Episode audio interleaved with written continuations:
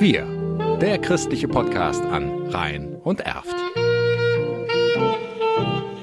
Mit Bernd Hamer. Die öffentliche Bücherei St. Martinus Stommeln. Sie stand Ende 2021 vor dem Aus.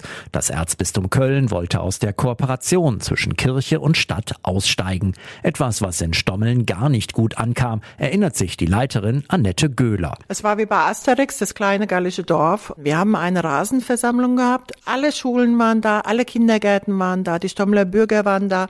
Es sind 3000 Postkarten gedruckt worden, viele Briefe geschickt es ist ein fantastisches Dorf und was für ein Standing wir hier in diesem Dorf haben, wie die hinter uns stehen, fantastisch. Was dann aber dafür gesorgt hat, dass die Kirche doch nicht aus dem Vertrag ausstieg, das war dann reines Glück. Man hatte die Kündigungsfrist verpasst. Somit besteht der Kooperationsvertrag für weitere fünf Jahre. Also fünf Jahre, das ist super. Fünf Jahre können wir beobachten, ob sich im Erzbistum was tut, ob vielleicht irgendwie ein Umdenken stattfindet oder wie wir uns dann anders ausrichten müssen, damit es nach fünf Jahren auch weitergeht.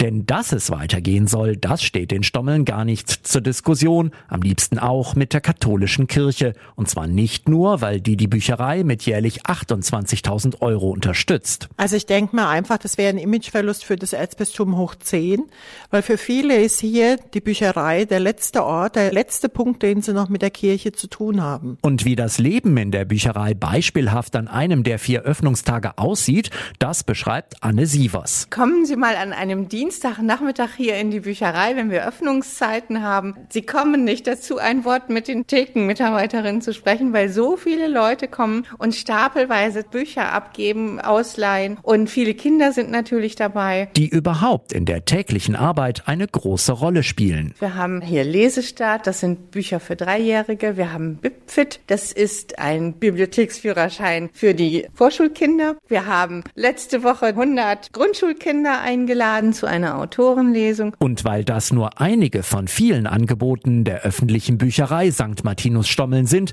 gibt es auf die Frage, was das Dorf ohne Bücherei machen würde, für Annette Göhler auch nur eine Antwort. Ich kann es mir nicht vorstellen. Wir, der christliche Podcast an Rhein und Erft.